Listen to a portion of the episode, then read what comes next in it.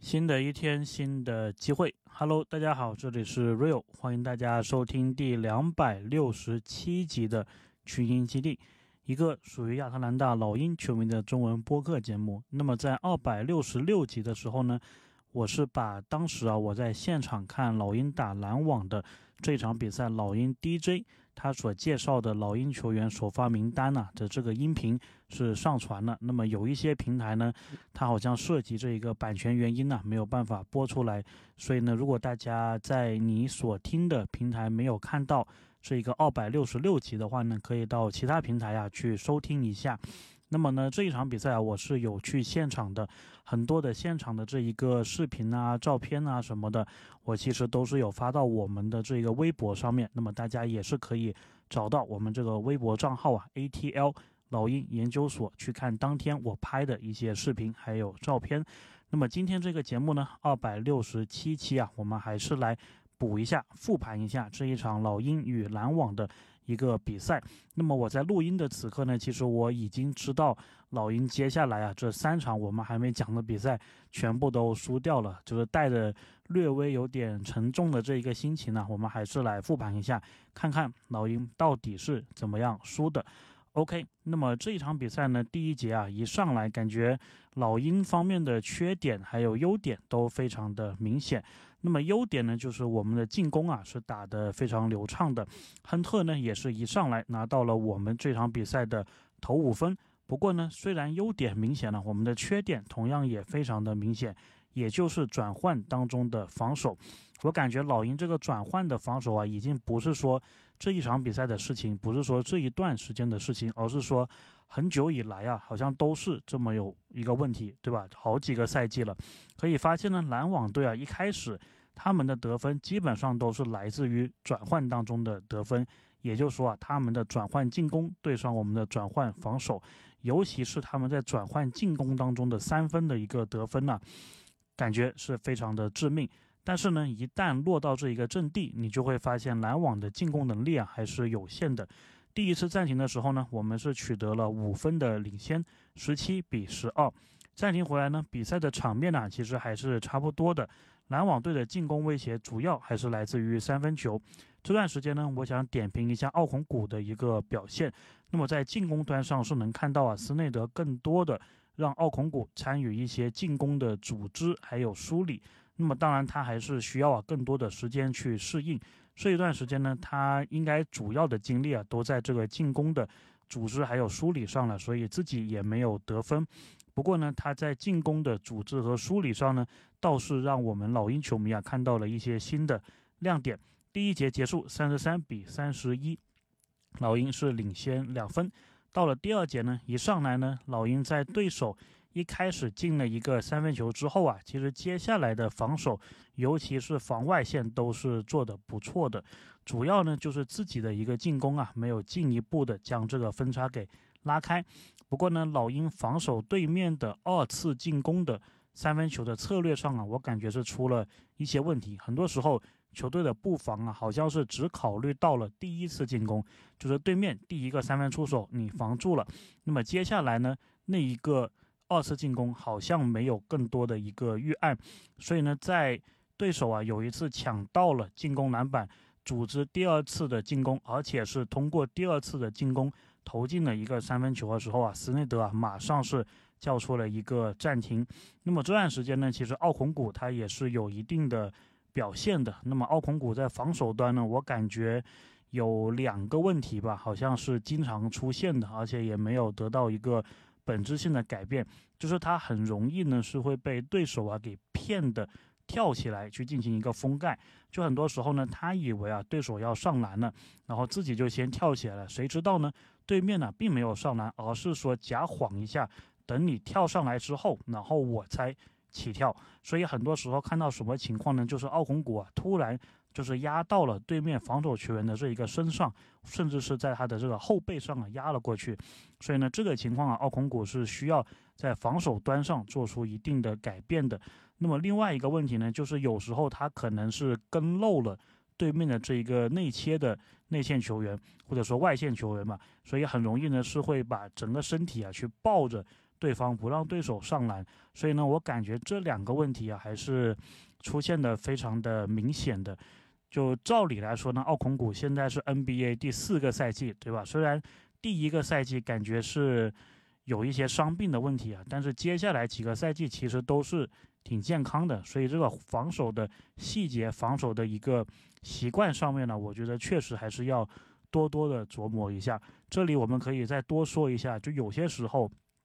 奥孔古他这个挡拆呀，感觉也没有做的特别的敦实。那么这些问题呢，其实都是一个细节的一个问题啊。那么暂停回来之后呢，老鹰这个防守策略啊，明显能看出来是要针对对手的三分，就是我会去扑你三分出手的一个第一下，那么让你本来是三分的，但是没办法被我扑了，所以只能往前去投这个两分的中距离的这一个出手。不过呢，在进攻上啊，老鹰这个。刚好又是遇到了断电的情况，所以虽然呢，你让对手的三分出手减少变成两分，然后两分呢有一些是投不中，但是你自己这个进攻啊是没有续上，所以呢造成这个比赛局面啊一直是非常的僵持，那么这也给后面呢埋下了一定的隐患。第二节，也就是上半场最后时候呢，老鹰的进攻稍微找到一些感觉。那么莫里还有亨特也是接连得分，但这一段接连得分的时间呢，非常非常的短暂，因为随着他们的这一个得分呢，第二节也就结束了，稍微有点可惜。那么到了下半场呢，老鹰这边呢，一上来也是全主力的阵容，虽然呢是有一些漏三分的情况啊，让这个布里奇斯。包括他们的这个坎姆托马斯，甚至是坎姆约翰逊投进了三分球。不过呢，篮网的这个进攻啊，也出现了断电的一个情况。那么我们这边呢是挺稳定的，靠特雷杨还有莫里双枪啊轮流的一个发挥，进攻上呢还是占优的。所以呢，这一段时间呢打了几分钟之后，我们的领先优势又回来了，有领先五分。回来之后呢，篮网这一边呢开始就是把球权更多的给到他们球队的。可以说是头号球星了吧，毫无疑问的大乔布里奇斯。那么他呢是连续的这一个得分。老鹰虽然不给你投三分，对吧？我对外线的扑球这个扑防做得很好，那就强行的突破篮下得分。那么布里奇斯啊也是屡屡通过这一招呢是。打老鹰的这一个内线，连续的得到六分了，一下子这个分差就变成了两分。那么第三节的最后时候呢，特雷杨啊是把特雷杨换呃老鹰是把特雷杨给换上来，想改善这一个进攻。那么我们这个赛季呢，其实很多次也是看到，就是如果你的替补衔接段就是莫里带队这一段呢，如果进攻火力能够跟对方匹配得住，分差没有拉得太开的话。那么一般呢，特雷杨上来的时候，就是你要么是追分，或者是你拉开分差的这么一个时候。那么特雷杨在他赛季刚开始前十几场吧，手感不是那么好的情况下呢，现在他这个手感已经是调整回来了。所以只要他在场上啊，对球队肯定是一个正向的作用。然后很多时候呢，也是靠他，啊就是在某一节，对吧？某一段时间。占大量的这个球权，但是效果是好的，一个人支撑起球队的进攻。那么这一次呢，这一场比赛也不例外。他上来之后呢，的确啊是 carry 的球队，的确是在进攻端呢给球队很大的一个支撑。那么让我们在第三节结束的时候呢，还是有一分的。领先优势啊，进入关键的第四节。那么第四节一开始呢，其实老鹰也是有跟上一场比赛一样啊，让奥孔古去投两个三分球。不过呢，很可惜啊，两个都没有进。第一个呢，就是他投的时候啊，不小心踩到这个线了，然后出界。那么第二个呢，就是一个大空位，没人防的情况下，他也是没有投进。那么老鹰不进的同时呢，对面呢又是投进了。篮网又交替的取得了领先，那么随后呢，斯内德啊是叫了一个暂停，调整一下进攻的节奏。接下来几分钟呢，双方打得非常的开放啊，有来有回，交替领先。这段时间呢，你可以说发生了很多事，又可以说什么事都没有发生，对吧？因为一来一回呢，基本上分差还是那样子。这一段时间呢，一一直是直到后面老鹰有一波靠着一个三分球，还有对面稍微。不进啊，就是没有进，稍微拉开了一些分差。那么比赛还剩五分钟多一点的时候呢，篮网叫了一个暂停。最后的阶段呢，比赛就是进入了非常非常僵持的一个阶段呢。因为这场比赛呢，最后有一个赛后统计啊，说双方一共是有四十六次的交替的领先，这个好像是一个 NBA 的新的记录啊。那么最后阶段呢，塞迪克贝尔他是有一个补篮，造成对面的一个犯规，两罚都罚进之后呢，老鹰是有一分的。领先的一个优势，但是篮网暂停之后啊，随后是打了一个内切战术，也是靠着布里奇斯啊，靠着大乔这一场比赛的大杀招，就是内切进来打你的这一个篮底得分。然后呢，特雷杨啊，又是晃开了防守人之后的一个中投没有进，所以后面呢，在时间不多的时候啊，不得不选择犯规送这个丁威迪上罚球线。哎，不过这个丁威迪呢，他并没有两罚全中啊。他是两罚一中，给老鹰留了一点悬念，因为这个时候呢，篮网只领先两分。那么老鹰在拿到了这个篮板球之后啊，选择一个暂停，暂停的战术呢，就是特雷杨的一个三分强投，然后是独呃得手。当时这一个球啊，其实看的大家是热血沸腾的。不过呢，这个球不好就好，不不好的地方就在于他投完之后呢，其实篮网那边呢还是有一次。完整的一个进攻的，并不是说一个压哨的一个投篮。那么当然，这个球也没办法说特雷杨为什么你不压到最后，对吧？因为你如果这个球